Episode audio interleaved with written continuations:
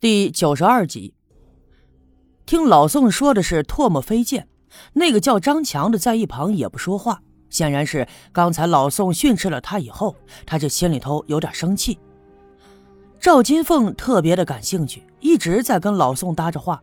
就这样，我们一直来到了小阴坡的山脚底下。这时候，老宋停住脚，转脸对我们说：“啊，到了山脚下了，我们自己上去吧。”你们俩先回去休息。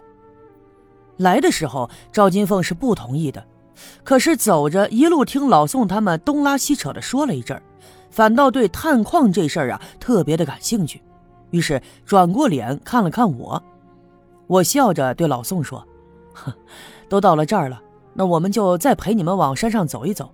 哎，我知道前面那个地方，总感觉呀那儿和别的地方不一样，说不定那儿就有你们要探的矿石呢。”老宋见我们俩坚持，就和张强对视了一眼，也只好继续往山上走。我们穿过了一片草滩，又趟过了一片丁香花丛，就来到了半山腰。眼前是一片树林，松树低矮，长得却很茂盛。老宋和张强一边走一边四外的张望。就这样，我带着他们一直往山坡上走去，就来到了树林间的一片空地。这时候，我停住了脚。赵金凤看了看，好像想起了什么，刚要说话，被我伸手给拦住。我指着那片空地前面不远的地方说：“你看啊，这一块呢有个土坡。以前我来过这儿，就总觉得这和别的地方不一样。我在县城上学的时候，多少也学过一些，但是啊，跟你们比肯定不专业。那边好像是有个洞，估计啊，你们探矿的话能用得上。有洞。”我咋不知道呢？赵金凤纳闷的插嘴道，但是我用手悄悄的就拉了拉她的衣袖，让她不要说话。尽管赵金凤不明白我到底是什么意思，可还是闭上了嘴，往后退了一步，就站在我的身后。那俩人又对视了一眼，就探着脖子往前面看了看。我对他们说：“那我们就送你到这儿吧，你们也自己多加小心。这山上这一阵子呀，闹野狼。”我们得回去了。老宋点头哈腰的向我们致谢，我和赵金凤转身就下了山，回到了村部去。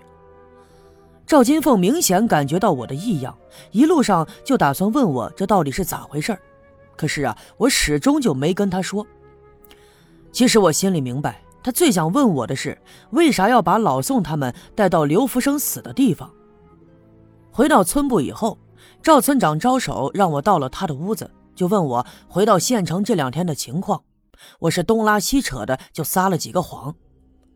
呃，小叶呀，你到那书店里看没看呢？呃，我是说呀，教孩子们读书识字的课本。显然，赵村长最关心的还是这件事儿。也正是因为他在张罗这件事儿，才让我重新对他产生了敬佩。哦，看了，我临时选了一本，在我的包里，等我这两天好好的研究研究。就看看怎么教给孩子们。其实呢，我并没有回县城，但我记得我的包里有一本书，那本书呢挺合适用来读书识字。栓柱最开始跟我接触的时候，我就曾给他看过这本书的。赵村长听了十分的高兴，对我点了点头。他拿起烟点燃，吧嗒吧嗒的抽了两口，又问我道：“呃，小叶呀，还有个事儿啊。”我跟你打听打听啊，这县里头是有个叫什么，呃，这个啊地质队的地方吗？这个我并不是十分的清楚，那恍惚觉得应该是有，于是我冲着赵村长点了点头。其实我明白，他是想问那个老宋和老张的情况，怪不得早上的时候他同意我跟老宋还有张强上山去。我可以感觉到，他对这个老宋和张强也是心存怀疑。于是我对他说：“啊，上山的时候啊，我们聊过了。他们说呢，是从省城来的，接到了县里的指派，所以来探矿的。如果说咱们刘家镇真的发现了矿产，到时候所有年轻人都能上班哦，村里还会修路，这大家伙的日子呀就好过多了。”赵村长点了点头，不置可否。按理说这是一件天大的好事可是从他脸上，我暂时没有发现任何兴奋的表情。我这心里头不禁暗自的赞叹：赵村长，你别看他年纪大了，到底是在年轻的时候走南闯北、见过世面的老江湖。不管遇到什么事儿，他总能宠辱不惊，十分的沉着冷静。跟赵村长聊了一会儿，我和赵金凤就回到了我的屋子。折腾了这两天，我的身心有些疲惫。虽然说我感冒发烧，在陈寡妇的照料下已经好了很多，但多少啊还是有些不舒服。但是赵金凤呢，她并不知道这一切，以为我仅仅是因为累了，就催促着我躺在炕上，让我好好的睡上一觉。哼，可是啊，我哪里能睡得着呢？也只能就这么躺着闭目养神，因为我在心里头一直盘算着，盘算着小阴坡上的那些事儿。我回忆起那天在村子西北面山梁上听到老宋和张强的谈话，我觉着这其中应该有什么玄机。不过呀，这些并不重要，重要的是我想知道小阴坡上到底藏着什么样的秘密。所以今天带他们去刘福生死的地方，是我故意而为之。就这样，我在屋子里头一直休息到了傍晚。赵村长安排赵金凤给做了几个菜。说是老宋他们来了也两天了，正好小叶也从县城里回来了。今儿晚上啊，就喊上刘老二还有老郑，大家伙聚在一块儿，好好的吃一顿饭。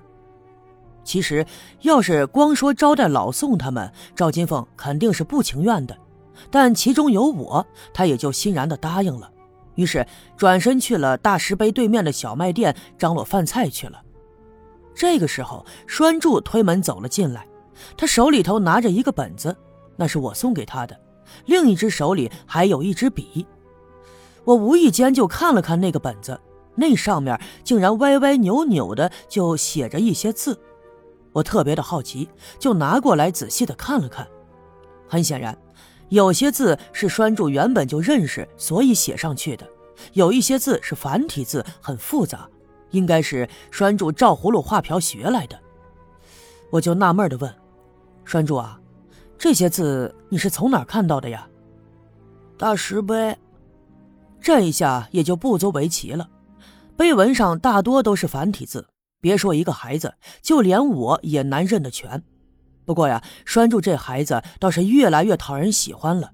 这平时少言寡语的，特别喜欢看书，还愿意识字儿。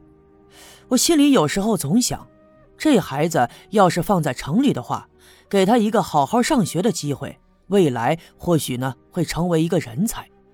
最令我欣慰的是，这段时间以来，栓柱的情绪比之前就好了很多。嗯，见了人呢，话也多了，平时也喜欢笑了。或许啊，对他这悲惨的童年来说，这才是最重要的。